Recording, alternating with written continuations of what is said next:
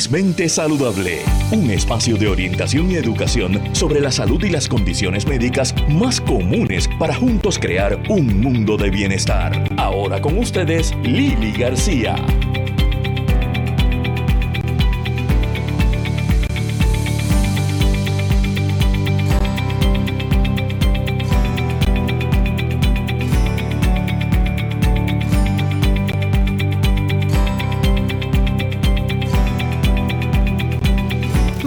Buenos días amigos de Radio Isla y radioisla.tv. Bienvenidos a otra edición de Felizmente Saludable con Lili. Hoy sábado 6 de mayo, el primer sábado del mes. Y qué sábado caliente el que tenemos allá afuera. Hemos tenido unos días con unos índices de calor altísimos. Gente, hay que cuidarse porque hoy sumado ya al calor pues tenemos el inicio que ya comenzó desde ayer de particulado de el Sahara. Así es que eso quiere decir, para aquellos que, quieran ir identificando algunos síntomas, eh, posible irritación en la nariz, la sinusitis se activan, las alergias, aquellos que padecen de asma, por favor, no estén mucho tiempo afuera, la intemperie, eh, puede haber irritación en la garganta, en los ojos, en la piel etcétera, etcétera. Así es que eh, tenemos que cuidarnos, tenemos que hidratarnos, hidratar a nuestras mascotas, eh, porque el día, y se supone que esto eh, dure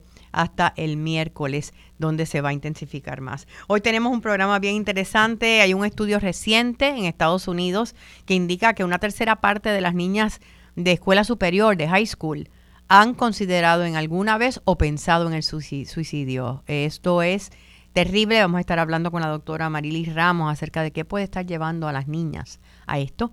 Em, vamos a hablar acerca del potencial de turismo médico que tenemos en Puerto Rico y que poquito a poco, ¿verdad?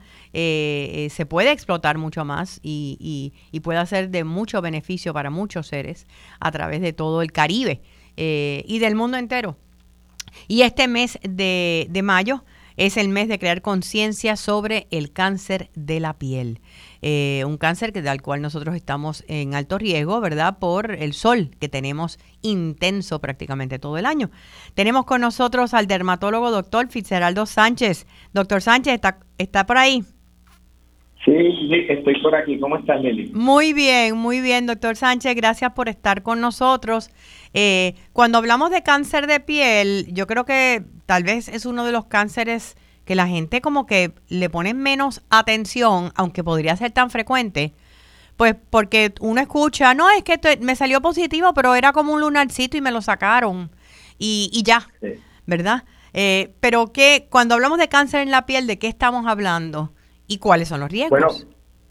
Bueno, buenos días a ti, a todos los radioyentes. Te quiero felicitar por el tema que vas a estar cubriendo del suicidio en las adolescentes, porque yo tengo una adolescente también y me interesa mucho. Sí. Gracias por cubrir ese tema. Yo creo que eh, tiene mucho que ver con las redes sociales. Eh, sobre eso voy a estar hablando con la doctora Ramos, sí. Sí, con estar encerrado por tres años. Sí, estar encerrado por tres años también. so, eh, lo más importante saber es que el cáncer de piel es el cáncer más común y la gente dice, ay, tengo cáncer de piel. Pues ¿sabes qué? Te tocó, pero es el cáncer más común. De todos los cánceres, colon, es el cáncer más común que hay.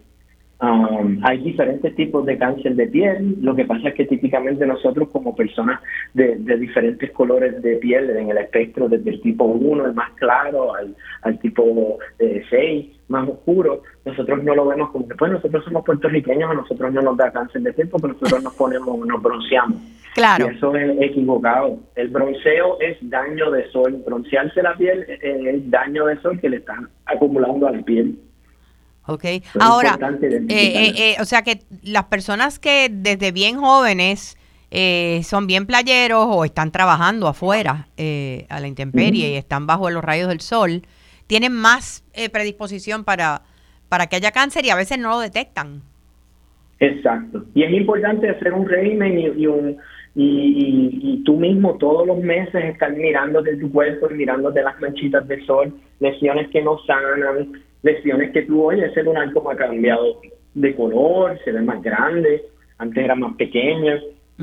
Tu barbero o tu estilista, decir, mira, tienes algo aquí en la cabeza que como que te está creciendo, el dentista, chequearte la boca, los oídos, los ojos con el oftalmólogo. y obviamente en, las áreas íntimas con tu médico ginecólogo, urologo y, y, eso, chequearse la piel todos los meses y con tu dermatólogo cada seis o doce meses. Cada seis o doce meses. La, la, el, los, las señales que podrían indicar que eso es más que un lunar, eh, es lo que mencionó, que sea irregular, que cambie. Sí, so, típicamente se hace de la A a la E.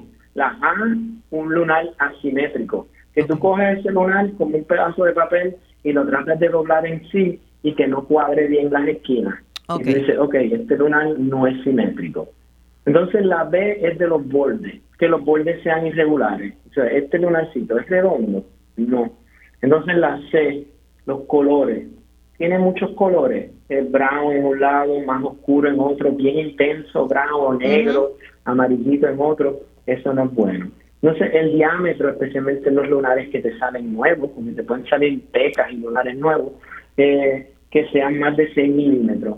Entonces la evolución, que es la E, es que empiece pequeñito y de repente crezca. Ahora, los lunares de nacimiento rompen estas reglas, especialmente en los colores. Hay lunares de nacimiento que tú te mm. fijas y dices, oye, este lunar yo lo tengo desde bebé y siempre ha sido así. Pues sabes que si siempre ha sido así, perfecto. Pero nunca debe evolucionar, nunca debe estar cambiando, teniendo más colores o cambiando la superficie de, de ese lunar. Hace dos o tres años el cáncer de piel se trajo a la, a la verdad, a la, luz pública a raíz del caso de nuestra ex universo de Dayanara Torres. Ella, no sé si recuerda que ella tuvo, tenía un lunar en la, en la pierna, que no se lo, eh, eh, no se lo chequeó, no fue al dermatólogo, era como un, y, y, y le traspasó la piel y qué bueno, la consecuencia fue eh, tener que recibir un tratamiento bien intensivo. Eh, ¿Cuáles entonces podrían ser las consecuencias si no tratamos ese ese lunar, ese, e, e, eso que tenemos en la piel a tiempo? Sí, lo más importante es lo que ya hablamos. Todos los meses tú debes estar mirándote emocionalmente, por cierto, pero por físicamente también. Claro. A ver dónde tú estás. ¿Qué lunares? ¿Qué me ha cambiado? ¿Ese lunar en la uña cambió? ¿Cómo están mis uñas? ¿Cómo están las plantas de los pies? Mis patatitas, las piernas, los brazos, el torso, la espalda, la cabeza. Eh, chequearme el pelo, usar un espejo para doble, ¿sabes? Dos espejos para chequearte la cabeza, o si tienes alguien en tu casa que te chequee la espalda. La espalda, Eso es lo más importante Sí. todo, todo. Las áreas íntimas, chequear, hay algo, hay un lunar aquí. Um, so, eso es lo más importante. Hacer tus tu citas con tu dermatólogo.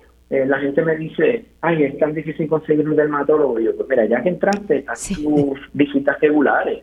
Di, ok, tengo una cita ahora y en seis meses me chequeo de nuevo y en doce meses eh, me chequeo de nuevo. Ah, y hazlo regularmente para que nada que crezca eh, crezca fuera de control. Es como todo, si tú te controlas la presión desde temprano, no vas a tener problemas a largo plazo. Esto es lo mismo, detección temprana es esencial. Es esencial. Y el trabajo eh, lo haces tú. Claro, lo que, lo que sí podríamos esperar es que si no se atiende, ese tipo de, lunar crece hacia adentro, ¿no? Y puede llegar a, a los huesos. Claro, yo lo que le digo a la gente es que la piel es como una tarta, como un bizcocho. Está el frosting, y la tarta, el, flour, del Sí, la harina, la harina. la harina. Entonces, si el lunar o, la malignidad o el cáncer se queda en el frosting, fácil. Y eso son detecciones tempranas. Cuando empieza a meterse a la harina, a la tarta del bizcocho, ahí se complica y si coge eh, vascularidad y se mete por el sistema de, sanguíneo, pues se mete a y puede ir a los pulmones, a los huesos, a los riñones, al hígado la detección temprana, no, no podemos decirlo tantas veces y cansarlo. Claro. Es esencial. Detéctatelo temprano, chequeate temprano, usa sunblock, protégete del sol, no abuses del sol. El sol puede ser tu amigo, pero puede ser tu enemigo también. Vete temprano en la mañana, tarde en la tarde, no te vayas al mediodía a jugar golf. No. temprano en la tarde. Y bien protegido o protegida. Siempre, ropa, camisas de manga larga, pantalones que te protejan protector solar cada hora, no es ponértelo una vez. Las mujeres, Lili, que tengan maquillaje, que tengan SPF, especialmente si, como tú que estás corriendo de estudio en estudio, de tu casa, de cosas así, maquillaje que tenga SPF ya puesto para que te lo pongas y no tengas que estar embarrándote la cara con, con el maquillaje más el sunblock. Claro, claro. Maquillaje que ya tiene sunblock hecho. Ya, ya lo tiene integrado. Eh, pregunta, doctor Sánchez, si, si tienes, eh, si ya es positivo, hay un lunarcito, es canceroso, ¿cuál es el procedimiento? ¿Cuáles son los tipos de tratamiento? Eh, y es que hay tipos de cánceres de piel distintos. Sí, hay los tres básicos, los tres más comunes son el melanoma que tiene malignidad extrema, tanta así que se llama eh, melanoma maligno. O sea, es tan malo que su apellido es maligno, es melanoma maligno. Wow. O sea, el melanoma maligno típicamente el más común para eso es lunar y cambia de color y ese es agresivo y hay tratamientos desde excisión, eh, a Dayanara le hicieron la excisión que saca un buen pedazo de piel, te pueden sacar un nódulo linfático y eso te trae complicaciones después con el drenaje del área donde te han sacado el nódulo linfático y te puede causar hinchazón. Ah, mientras más temprano lo detectemos, mejor es. Entonces, el, el, el, más común es el cáncer basal, el basal cell carcinoma, y ese tiende a ser más localizado, pero destruye el área. Entonces, si lo dejas ahí quieto, él te va a destruir ese cachete. Si lo dejas en el cachete, eventualmente sigue creciendo, creciendo. No se llega típicamente a otras áreas del cuerpo, pero tiende a destruir el, eh, la piel donde está. Y entonces está el escamoso que sí tiende a, a, irse a otras partes del cuerpo y crea metástasis. Um, y el escamoso tiende a ser más rojito um, y escamoso, por eso se llama cáncer escamoso, squamous cell carcinoma. Um, en, el en el caso del, del basal, ¿cómo, ah, ¿qué tratamiento sería? el basal típicamente se puede tratar dependiendo de la profundidad, si está en el frosting, en la capa superficial de la piel, puede ser un raspadito o, una quemadita y destrucción. Si entra ya a la talta, pues ahí hay que cortar y sacar el pedazo de piel. Hay diferentes tipos de cirugía, desde una cirugía simple, donde se corta, hay cirugía de Mohs, donde el dermatólogo hace la función de patólogo inmediatamente, mira debajo del microscopio, corta el tejido y ahí cuando estás seguro que ya está fuera, ese mismo día te vas tranquilo para tu casa sabiendo que ya estás libre de cáncer. O sea que ah, no, no, necesariamente hay que ver un oncólogo o oncóloga, o sea, podría el tratamiento completo. Depende de la profundidad, Lili, ah. depende de la profundidad. Si es bastante profundo dentro de esa tanta eh, flower que se llama la dermis de la piel, pues sí, hay que buscar un, un, oncólogo para que coordine tratamiento, eh, ya sea de medicinas, como en el melanoma a veces se usan medicinas biológicas eh, que, que ayudan al sistema inmune a combatir el melanoma que se ha pasado por metástasis a otras partes del cuerpo. Entonces el escamoso y el basal, el tratamiento más común es la excisión, es cortar y eso pero si ya como el escamoso también puede pasar por metástasis, también se puede eh, eh, coordinar con un oncólogo, para que te coordine, te coordine algún tipo de quimioterapia. En el día a día de su práctica, doctor Sánchez, como dermatólogo, eh, ¿qué es lo que más ve en términos del cáncer de piel? ¿Son personas mayores, personas más jóvenes? Pues aquí en Puerto Rico es interesante, hay mucha gente en la práctica Sí, eh, overwhelmingly, te diría, más del 75% de los pacientes con cáncer de piel son mayores de 55, 60 años. Oh, Pero hay un grupo de, jóvenes que he visto de, de 35 a 45 y, y, de todos tipos de piel, desde bien blanquitos hasta más pequeñitos, con cáncer, especialmente basal, que es el más común, el cáncer basal también los hay. ¿Y es, y es la no protección? es la no protección. Todos, todos los que he visto han tenido eh, eh, daño excesivo de sol. Se ve en la piel como rojiza, se ven como estos capilarcitos en la piel que se llaman telangiectasia, en la V del cuello se ven medio colorado y con manchitas de sol, los brazos y las manos también. Esas son las áreas más comunes. Eh, mencionó hace un ratito de que pues a veces la gente dice, ay, pero es que hay pocos dermatólogos para yo hacer cita. Lo que, lo que dice es bien cierto, que si lo hacemos con tiempo y la idea es prevención. Eh, pero usted es de esos dermatólogos que estuvo practicando en Estados Unidos, que se educó allá y sin embargo decidió regresar. ¿Por qué? Porque para mí eso me da esperanza, ¿no? De que sean muchos más los que vayan regresando. Yo, yo regresé eh, con varias cosas. obviamente el COVID eh, nos paralizó y el añoro de estar en la casa con la familia, eh, estar con mi familia, ver a mis papás más seguido y compartir con ellos. también sentía ya que mi papá, que también es dermatólogo, Néstor, y mi tío Jorge, que estaban ya en, la penumbra de, su carrera, decidí como que, oye, ese pueblo de ahí bonito me crió, y me cobijó y me tengo, yo viajo ahí bonito dos veces en semana, sigo yendo ahí bonito y entonces eh, voy a San Juan también, tengo oficina en San Juan y atiendo a la gente de San Juan, pero muchos de los pacientes vienen de Macao, Las Piedras, vienen de todo el pueblo, yo hago diferentes tipos de dermatología, desde la estética hasta un poquito eh, de, de, eso, hago láser y cosas así, pero me encanta ver mis pacientes de dermatología general y atenderlos y nunca lo voy a dejar de hacer porque lo que se necesita es eso, dermatólogos, dermatólogos generales. Y por cierto, eh, nosotros, un grupo de dermatólogos, hemos empezado una residencia acreditada en dermatología en Ponce con vista a, popular Puerto Rico con más dermatólogos, especialmente en el área oeste. Excelente. ¿Dónde en Ponce? ¿En cuál universidad? Eh, Ponce Health Science University. La doctora Olga Colón. Empezamos este mismo julio primero eh, y la universidad no, logramos algo que no se había logrado en 50 años. tener otra residencia en dermatología. Eh, ¿Cuánto tienen ya el número de estudiantes?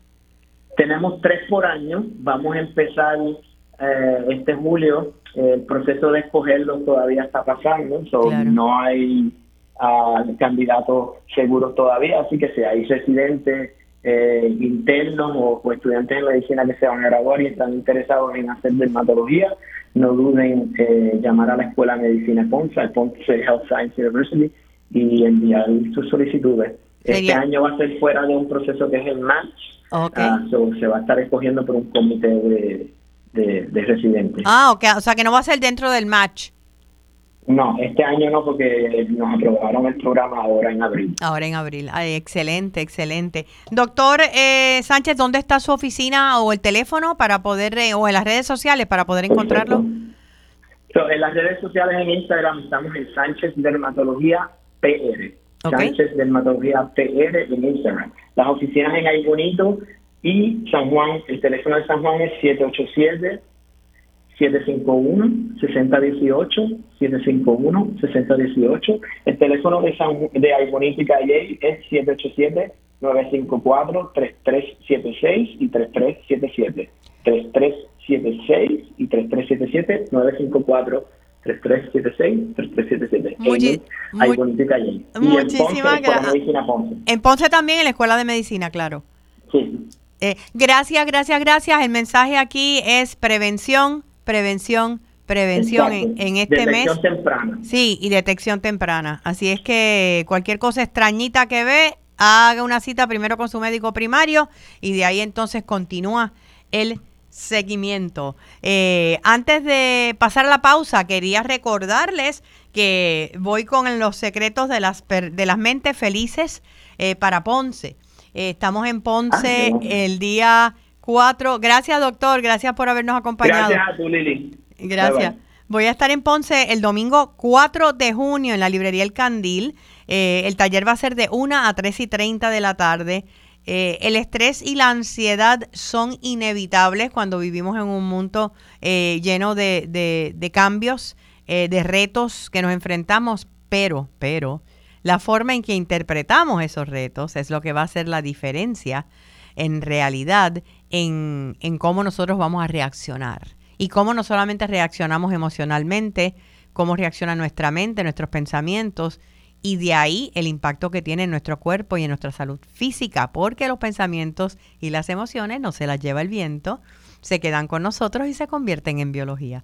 Así es que si quieren pasar una tarde hermosa, aprender técnicas básicas de mindfulness o presencia mental, eh, nos vamos a encontrar en la librería El Candil. Esto es Los secretos de las personas felices el domingo 4 de junio a la una de la tarde. Para registrarse pueden entrar, eh, toda la información está en mi página de Facebook, Lili García Fan Page. Si entran allí ahora pueden encontrar toda la información del taller, pero pueden llamar también al 787-234-6906. 234-6906 o llamen al Candil allá en Ponce que ellos le dan toda la información para registro, pago, etcétera. Gracias, regresamos en breve, vamos a una pausa y volvemos con más de Felizmente Saludable con Lili.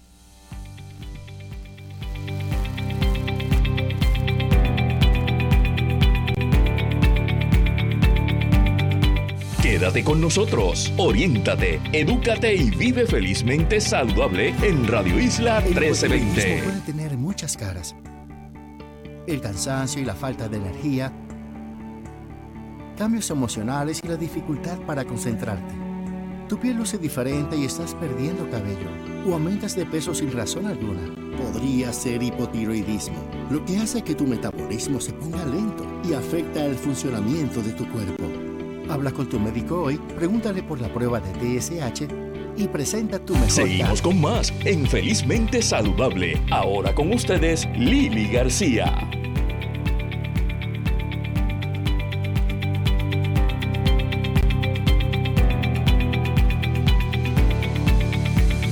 De regreso a Felizmente Saludable con Lili. Les mencioné hace unos minutos eh, que iba a estar en Ponce en, junio con el taller de los secretos de las mentes felices, pero voy a estar en Ponce también la semana próxima y esto es el, eh, este miércoles, este miércoles eh, próximo en la actividad de B-Health, Edúcate sobre la enfermedad arterial periférica. Esto va a ser en Plaza del Caribe en Ponce. Y esto es el miércoles, déjame buscar la fecha porque tú sabes que uno se pierde, el miércoles 10 de mayo, el próximo miércoles. Eh, allí en Plaza del Caribe en Ponce voy a estar junto a Silverio Pérez. Vamos a estar realizando entrevistas a profesionales de la salud sobre todos los temas que tienen que ver con la salud cardiovascular y específicamente la enfermedad arterial periférica. Esto es de las 10 de la mañana hasta las 4 de la tarde. Siempre tenemos eh, allí en las actividades de B-Health eh, pruebas de, presión, muchas ocasiones tenemos pruebas de, niveles de azúcar, así que pasen por, por allí, pregunten tan pronto lleguen a Plaza del Caribe en Ponce para que les digan dónde va a estar y desde las 10 de la mañana hasta las 4 de la tarde y también pueden ver todas las entrevistas y todo el evento a través de las redes sociales de BeHealth. Bueno, continuando con Felizmente Saludable. El turismo médico, ¿qué es? Pues se define como una modalidad turística, ¿verdad? Eh, donde el motivo del viaje no es el placer necesariamente, sino someterse a procesos de tratamiento para mejorar la salud, la estética de las personas, eh, medios correctivos, medios preventivos. Eh, ¿Por qué? Porque tal vez el llegar a ese lugar conlleva menor costo que lo que conllevaría ver ese tipo de procedimiento en su propio país en Puerto Rico tenemos un potencial, aunque ya tenemos turismo médico, hay un potencial enorme para que este crezca. Y para hablarnos sobre eso, tenemos con nosotros al vicepresidente de la Junta Directores de edad del DMO Discover Puerto Rico y también dueño del parador en Cabo Rojo, el señor Tomás Ramírez. El señor Ramírez, bienvenido a Felizmente Saludable. Buenos días. Muy buenos días y gracias por la invitación a tu programa, que es muy importante para la salud en Puerto Rico. ¿Cuál es la, eh, la relevancia o por qué el interés en, ampliar lo que es el turismo médico en Puerto Rico para que el público entienda de qué beneficios puede tener? Pues mira, eh, Puerto Rico tiene todo el potencial para desarrollar una industria completa sobre el turismo médico. Eh, se hicieron todos los preparativos en el 2014 al 2016. Eh, se aprobaron leyes, se aprobaron reglamentos eh, inclusive se certificaron sobre 50 facilidades para implantarlo, pero obviamente una vez hubo el cambio de gobierno, eh, eso se detuvo, pero ha seguido eh, progresando de forma orgánica. Y tenemos miles de pacientes que vienen de diferentes países de Centroamérica, Latinoamérica, Suramérica y Estados Unidos, que vienen a Puerto Rico eh, a utilizar los servicios médicos que tenemos aquí. Eh, yo reconozco, ¿verdad?, que tenemos una crisis ahora mismo eh, de falta de médicos, pero también he visto que ha seguido creciendo poco a poco de una forma orgánica para aquellos profesionales de la salud, hospitales, clínicas ambulatorias, que les interesa, pues lo han seguido desarrollando. Sí, eso, eso le iba a preguntar en un momento donde Puerto Rico se encuentra en una crisis de tantos médicos retirándose, muchos yéndose del país. Eh, uno pensaría, bueno, pues entonces si traemos a personas de otros países a atenderse en Puerto Rico, nos quedan menos médicos para nosotros. Eh, pero usted no ve eso como un obstáculo. Eh, no, lo, no, no, lo hemos visto hasta ahora, ¿verdad? Porque, por ejemplo, ¿verdad?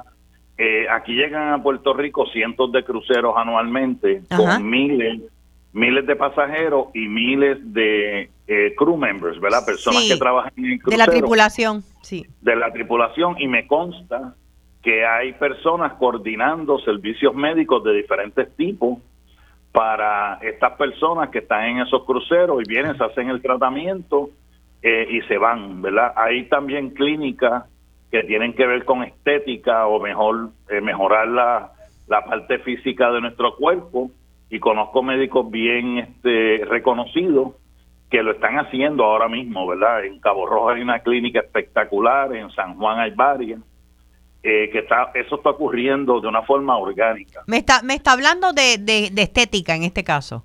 De estética, esos son ejemplos, pero también hay este tratamientos dentales que son sofisticados y aunque sabemos que una cita para un este periodoncista o un maxilofacial eh, puede tardar meses, pues se coordina, ¿verdad? Con meses y vienen y se hacen el tratamiento en Puerto Rico porque los médicos de aquí, pues, tienen todas las certificaciones, todos los boards, las facilidades son eh, de clase mundial. Claro. Eh, y entonces hacen el tratamiento. Así que verdaderamente tenemos un potencial grande de explotarlo y eso a lo mejor ayudaría a que más médicos se quedaran en Puerto Rico y otros que se han ido vuelvan a Puerto Rico.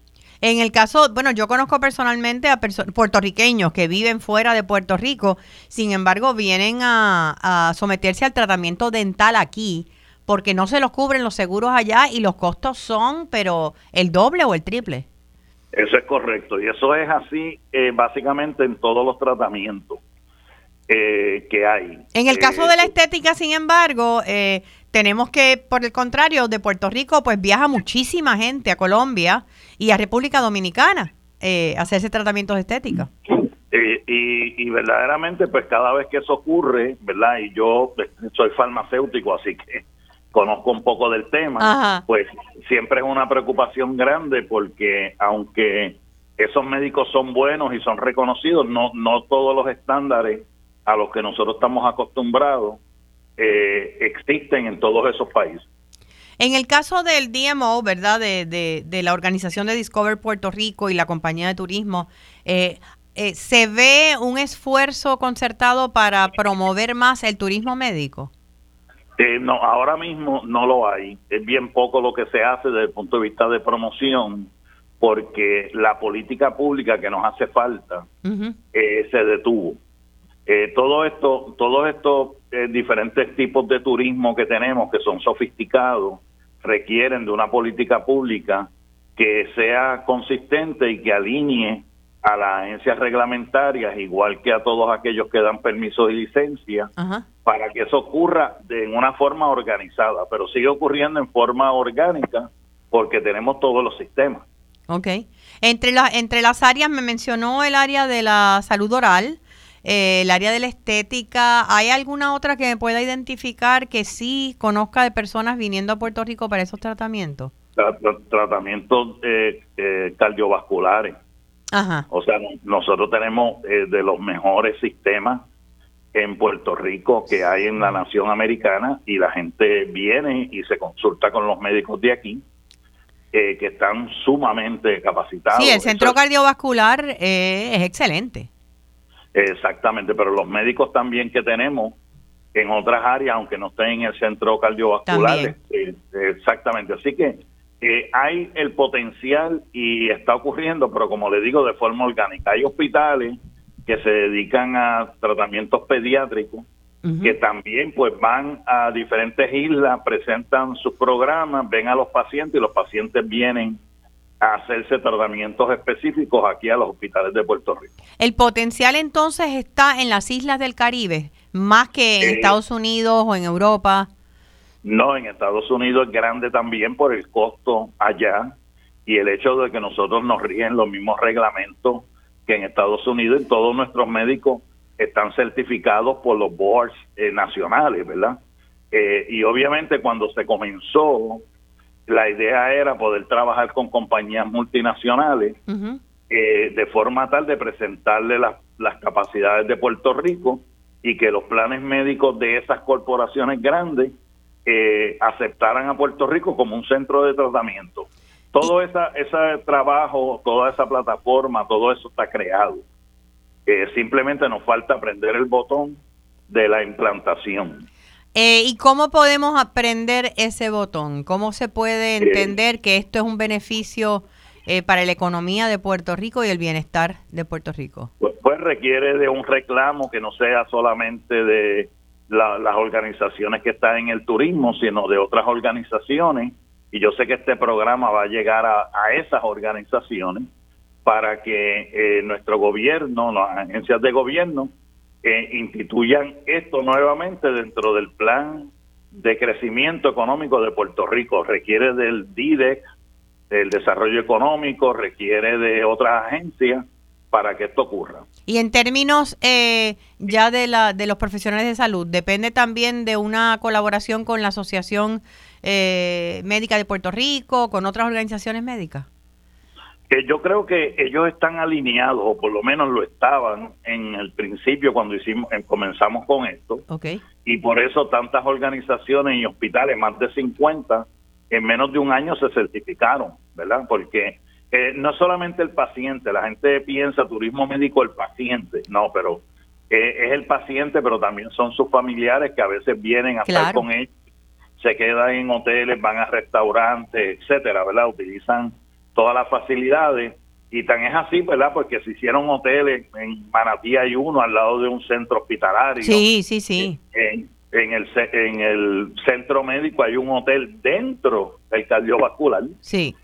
eh, y, y hay varios así en, en el área de condado hay varios hoteles que se organizaron cerca de uno o dos hospitales que hay en la zona bien prominentes y hasta que hicieron programas de concierge que entonces le daban toda la coordinación al paciente y a sus familiares de forma tal que la persona pudiera ver- venir a Puerto Rico, darse el tratamiento, si tenía que quedarse una, dos, tres semanas, tenía donde quedarse y estaba cerca del hospital, mientras ellos hacían otro tipo de cosas. Así que esto es más abarcador que traer 20 o 30 mil personas a darse un tratamiento, eh, y por eso creemos que tiene un potencial extraordinario eh, para Puerto Rico y puede causar, puede causar que los médicos que se nos están yendo se queden en Puerto Rico. Claro que sí. Eh, ¿Hay planes de comenzar este cabildeo ya a nivel, como usted dice, más organizado?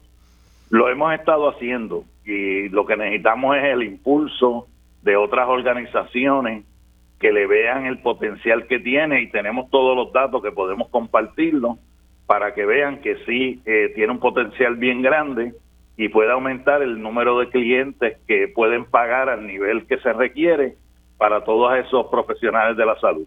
Eh, no quería despedirme sin, digo, no tiene que ver con salud, pero eh, curiosidad, ¿cómo se perfila el verano en términos de la ocupación? Porque sé que usted tiene también un parador en el área de Cabo Rojo.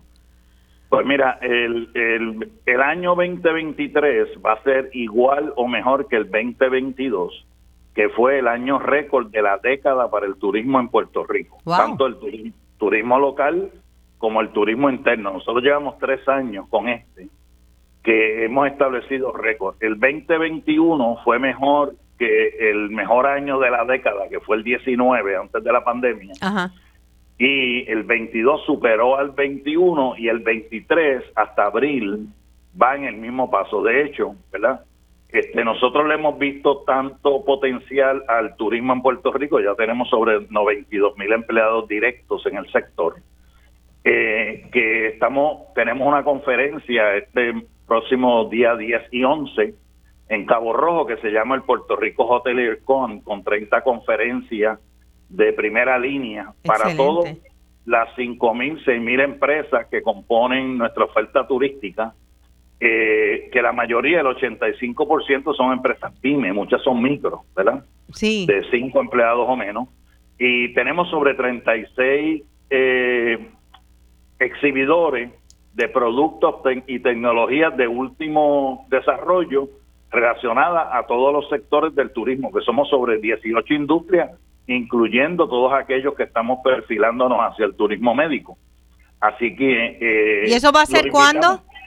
Mayo 10, el próximo miércoles 10 y jueves 11, en el, en el Centro de Convenciones de Cabo Rojo, que es el, centro, el tercer centro de convenciones más grande de Puerto Rico, con una ocupación de menos del 5% de utilización. Así que Qué triste. también pueden ver esa facilidad espectacular que se hizo, obviamente se afectó por la pandemia, pero se reparó, etcétera, y la van a ver al 200%, así que aprovechamos para invitarla a que se dé una vuelta por aquí, eh, porque tenemos de lo último y lo hacemos con el fin de que los pequeños y medianos se eduquen y se pongan al nivel profesional claro. que requiere la competencia que está llegando. Todos los cambios que se ocurrieron con el mercadeo digital con la pandemia han cambiado, ha cambiado la forma en que hacemos negocios. Definitivamente. Así que los invitamos miércoles 10, jueves 11 de mayo en el Centro de Convenciones de Cabo Rojo y van a aprender de lo que podemos hacer para el turismo médico. Muchísimas gracias al eh, señor Tomás Ramírez, vicepresidente de la Junta de Directores del DMO y eh, una persona con un gran interés en que Puerto Rico se abra más a lo que es el turismo médico, que no solamente va a traer muchísimas personas a Puerto Rico para tratamiento, sino también sus familiares y por lo tanto eh, vendemos salud y a la misma vez nuestra economía se fortalece. y cambiando de tema, como mencioné al principio, un estudio reciente en Estados Unidos dice que casi un 60% de las niñas de high school, o sea, de, escuela superior, en Puerto Rico, en este estudio reportaron tristeza y desesperanza. En algún momento llegaron a pensar o cruzó sus mentes el suicidio. Eh, es el doble de la cantidad que en varones. Y curiosamente, eh, las jóvenes, la mayoría, no se identificaban como heterosexuales y en su mayoría estamos hablando de niñas negras, hispanas, minorías en general. ¿Cuáles pueden ser los factores, aparte de la pandemia, por supuesto? Vamos a hablar sobre eso con la doctora Marilis Ramos, psicóloga clínica. Doctora Ramos, muy buenos días y gracias por estar nuevamente con nosotros en Felizmente Saludable. Saludos Lili, saludos a todas, todas las personas que nos escuchan.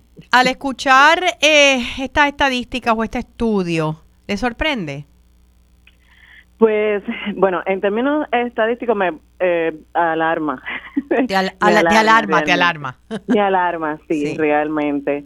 Eh, obviamente, de, históricamente hablando, el, reportaje ¿verdad? de los pensamientos suicidas, las ideas suicidas, es una tendencia bastante común en féminas, ¿verdad? Desde la adolescencia hasta la, hasta la edad adulta, de, que se de que se dé con más frecuencia, incluso hasta el intento. Sí. Sin embargo, pues obviamente en, hechos, pues eh, en términos estadísticos, pues es el hombre, ¿verdad? El varón quien lo lleva a cabo. Quien lo logra más hasta el final. Sí, y también tiene que ver con los, ¿verdad? Con los métodos y, la cultura, la cultura, porque en el término de las mujeres, las féminas, las jóvenes, es común o esperado que busquen más ayuda.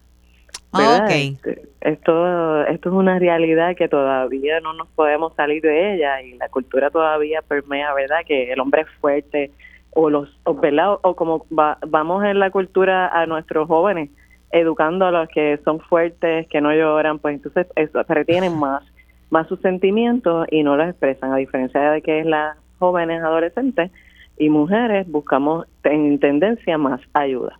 Claro.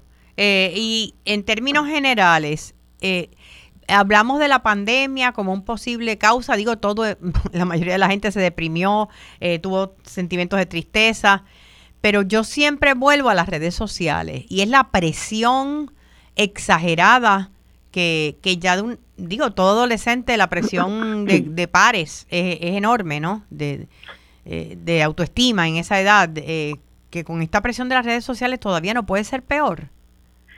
Curiosamente, sí intentan hacer el vínculo con el, aspecto de la pandemia, pero muy bien mencionas el asunto de las redes sociales. Lo que pasa es que el, el asunto de la pandemia expone a mayor grado las redes sociales porque no se podía salir, pero incrementa así el uso y abuso de este artefacto como un método de socialización.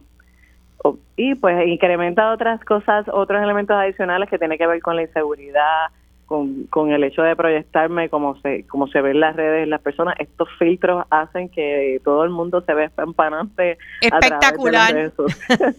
sí es una, una cosa terrible. Yo no sabía que tanta belleza había en mí hasta que me vi un filtro. Sí es todo eh, tan irreal verdad sí una es, algo terrible y tengo que decirte Lili y muy en particular las nenas las las jóvenes tienen esta tendencia a usar tantos los filtros, este, a, darle tanta énfasis a la belleza, al que si me dieron el like, no me dieron el like, que, crea, que se crea una dependencia de esa impresión de las redes sociales que cuando vamos a la realidad, cuando interactuamos con, con otros jóvenes, otros niños, la aceptación no se siente igual. Claro. Pues, y genera en ellos, pues, ¿verdad? una decepción, desesperanza, si no, si no tiene los apoyos o los recursos suficientes, como serían los padres al pendiente, no nada más que estemos verdad trabajando y llevando las habichuelas a la casa, sino que también tengamos atención sobre esas situaciones que ellos están viviendo, pues va, va a ocurrir un deterioro de su eh, autoimagen, de su autoestima, y no la vamos a poder atender a tiempo.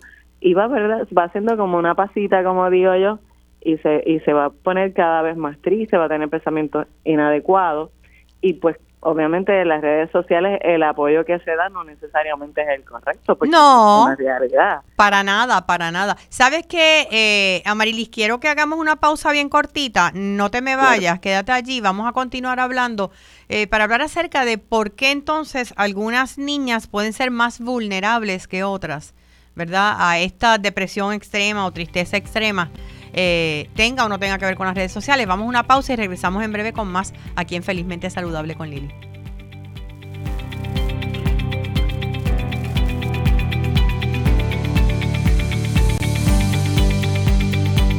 Quédate con nosotros, oriéntate, edúcate y vive felizmente saludable en Radio Isla 1320. Puede tener muchas caras. El cansancio y la falta de energía cambios emocionales y la dificultad para concentrarte. Tu piel luce diferente y estás perdiendo cabello o aumentas de peso sin razón alguna. Podría ser hipotiroidismo, lo que hace que tu metabolismo se ponga lento y afecta el funcionamiento de tu cuerpo. Habla con tu médico hoy, pregúntale por la prueba de TSH y presenta tu mejor Seguimos con más en Felizmente Saludable. Ahora con ustedes, Lili García. De regreso Felizmente Saludable, nos encontramos junto a la psicóloga clínica doctora Marilis Ramos del grupo CEPI eh, de Servicios de Salud Mental, eh, hablando acerca de este estudio que salió, que un 60%, según el estudio, reportó eh, que las niñas de escuela superior, un 60% de esas niñas, manifestaron tristeza y desesperanza. Es el doble que los varones y estamos hablando de qué pueden ser las consecuencias. Amarilis, mencionaste eh, cuando los padres tal vez eh, son buenos proveedores, pero no están presentes, tal vez piensan, no, ya son adolescentes, se saben cuidar solos y solas y, y no necesariamente, es una edad bien vulnerable.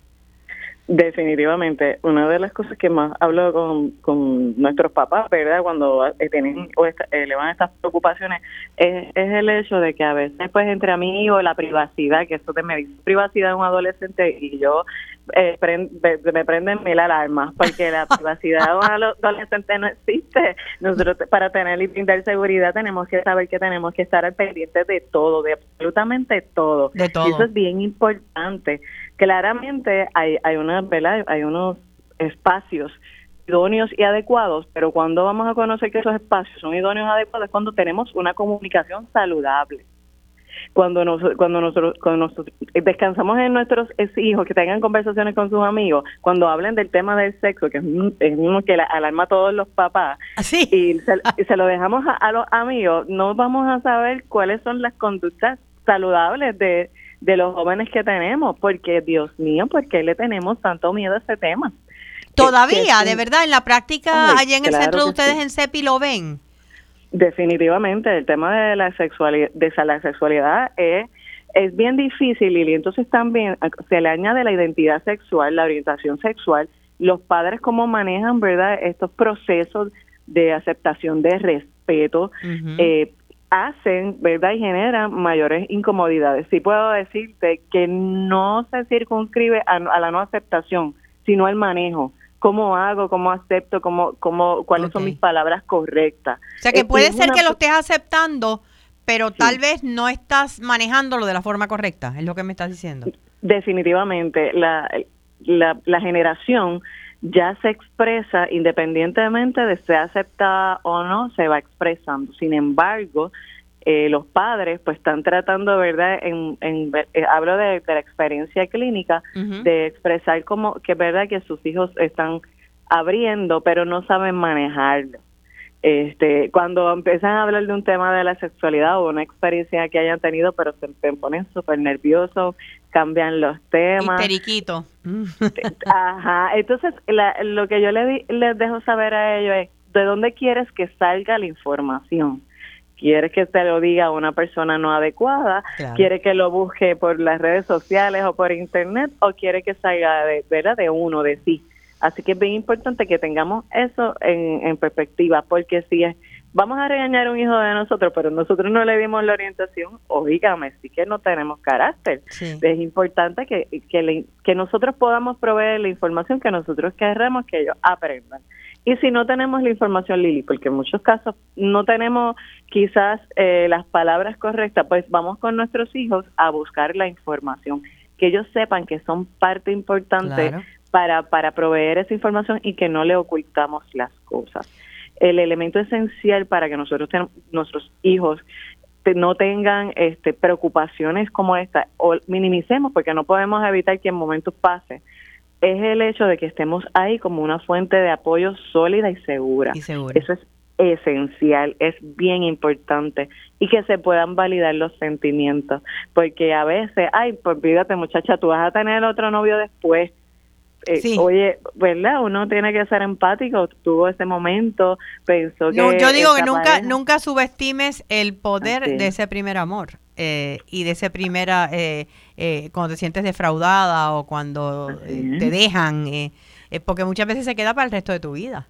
Así es, esa es la, la primera experiencia y la vas a mantener como parte de la experiencia del resto de tu vida con tus relaciones. Este, para bien o para mal. Así que el que tengamos una guía y un apoyo adecuado en ese proceso, sin menospreciar ese amor, ¿verdad? Nosotros como padres, esa experiencia de nuestros hijos va a ser importante y hay que validar esos sentimientos que vayan teniendo en el camino, porque porque los tuvimos y, y ellos los van a tener y ese apoyo es tan esencial independientemente en el en el transcurso del camino cuando vamos creciendo como hasta como adultos.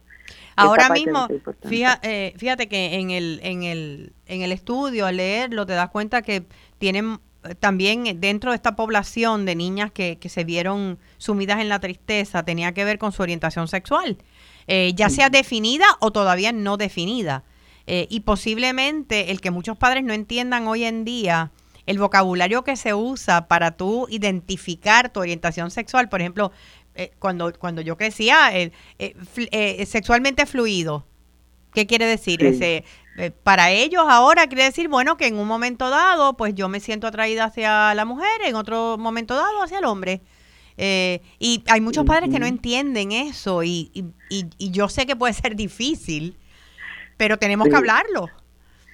Definitivamente, y sabes Lili que irónicamente en el, en el, el tema de la orientación sexual y identidad sexual en femina es mucho más delicado que en varones. ¿Por qué? Eh, en el varón, eh, eh, de esto tiene que ver con cultura. Yo ahora mismo, y, y no me, y verdad, eso es aquí tratando de buscarle la solución en, este, en esta experiencia que estamos teniendo en el camino, pero no sé, el, lo que estoy viendo es que ha sido más aceptado en hombres, incluso en términos de este término que yo le diría eh, vulgar, el, mantenerse en el closet suele pasar más en fémina que en, que en varones. en varones. en sí en este en este momento y van transcurriendo el tiempo y cuando hemos tenido experiencias en, en las oficinas te puedo contar que si las madres y los padres van como que, por ejemplo, y, lo, y dices un muy buen ejemplo porque tenemos que saber, padres y madres y cuidadores, que el sentirme que me atraen las féminas, que me atraen los varones o que no me atrae nada en la adolescencia es normal. Es normal. En estos momentos me siento atraído siendo fémina por una mujer y al, al, al mes cambio y me siento atraído por un hombre es normal, es parte de la exploración. Obviamente la incidencia en poner en riesgo, ¿verdad? Por conductas sexuales son otros 20 pesos. Sí, sí, sí. Pero, sí. pero la realidad es que estas experiencias son las que ayudan a definir, ¿verdad? Esa atracción ayuda a definir realmente qué es lo que puede querer o, de, o, o sentirse atraído un adolescente en nuestro desarrollo. Y es importante que lo podamos ver de una manera empática. Es entiendo, ¿verdad?, que a nivel de cultura para nosotros puede ser inaceptable algunas cosas porque por generación, ¿verdad?, nos fueron inculcando algunas cosas, pero tenemos que ser empáticos y razonables y es aprender a escuchar a nuestros hijos para conocer las necesidades. Eso es importante.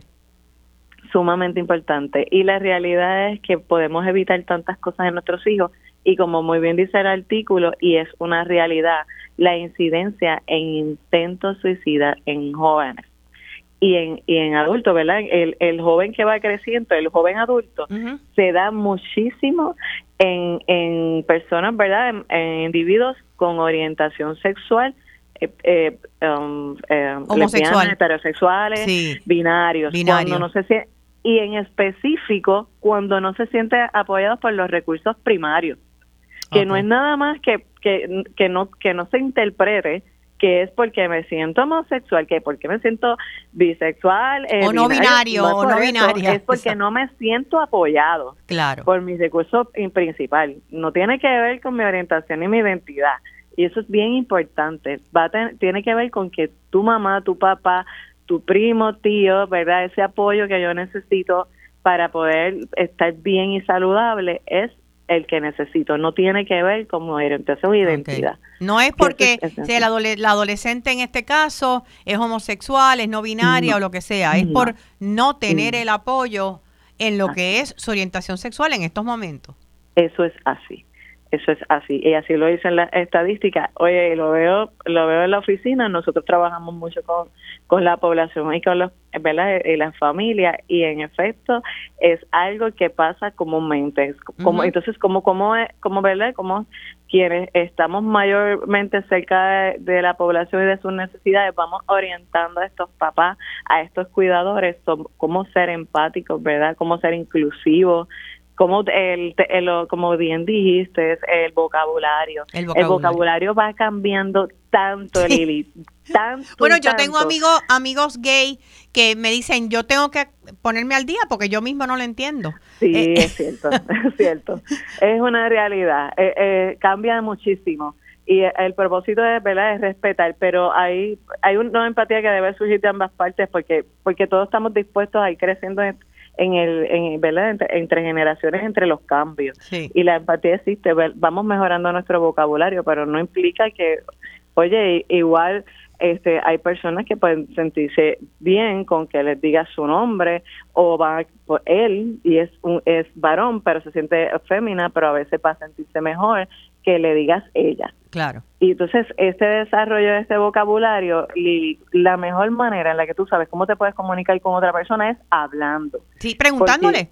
Sí, porque vamos, las generaciones cambian, pero oye, no, llámame así, porque así no me importa la generación, así que me siento bien. Así que la comunicación es esencial, desde chiquitos hasta grandes. ¿Cómo te sientes mejor? ¿Cómo te puedo ayudar? ayudar. Eh, en este caso, pues entiendo que, eh, eh, volviendo a la pregunta original, eh, ¿qué niñas podrían estar más vulnerables eh, a estos pensamientos, a, esa, a esta tristeza y desesperanza extrema? Podrían ser aquellas que han sentido que no tienen el apoyo de familia, aquellas que ya vienen con un problema de autoestima, ¿verdad? Desde más pequeñas. ¿Podría ser eso?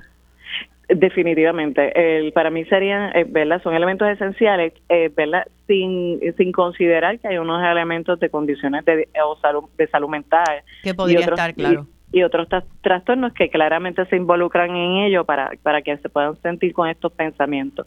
Pero independientemente de cualquier diagnóstico que tengas, si recibes el apoyo de tu familia, vas a, vas a sobrepasarlo de una manera más saludable y de mayor bienestar. Así que eso, eso es esencial, ese apoyo de la familia y de nuestras amistades. Porque eh, estamos ahí, estamos presentes, ¿verdad? Y, va a ser importante. Y a lo mejor no tengo un papá o una mamá, este, o, ¿verdad? Ambos que, con apoyo, pero tengo una amiga que está ahí, ahí, todo el tiempo presente. O una, tía, o una abuela. A una abuela, así hay, hay muchos que tienen muchas abuelas este, buenas, este, que le dan mucho amor y cariño. Así que siempre va a ser importante ese recurso de apoyo que tienes ahí presente, que está contigo a tu lado. A tu lado. Que, eh, se reconoce. Cuéntame eh, en el grupo CEPI eh, qué población atienden y dónde podemos conseguirlo. Pues mira, nosotros este, trabajamos con todo tipo de población, este, trabajamos mucho con adolescentes y familias nos encanta trabajar con esa población, así que me hables de eso, me siento que, que paseo por el paraíso. Claro. Tenemos oficinas en Ponce, Humacao, San Juan y Bayamón.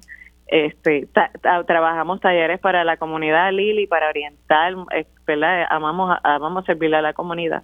Y para contactarnos se pueden comunicar al 787 404-5933. 5933 y ahí los canalizan dependiendo de la región donde necesiten el servicio.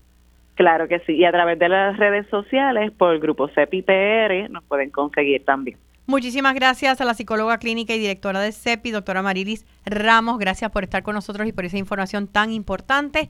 Y gracias también a ustedes, amigos y amigas de Radio Isla y radioisla.tv. Será ya hasta la semana próxima. Eh, recuerden siempre que la felicidad es una decisión personal y que tengan una semana feliz y sobre todo saludable.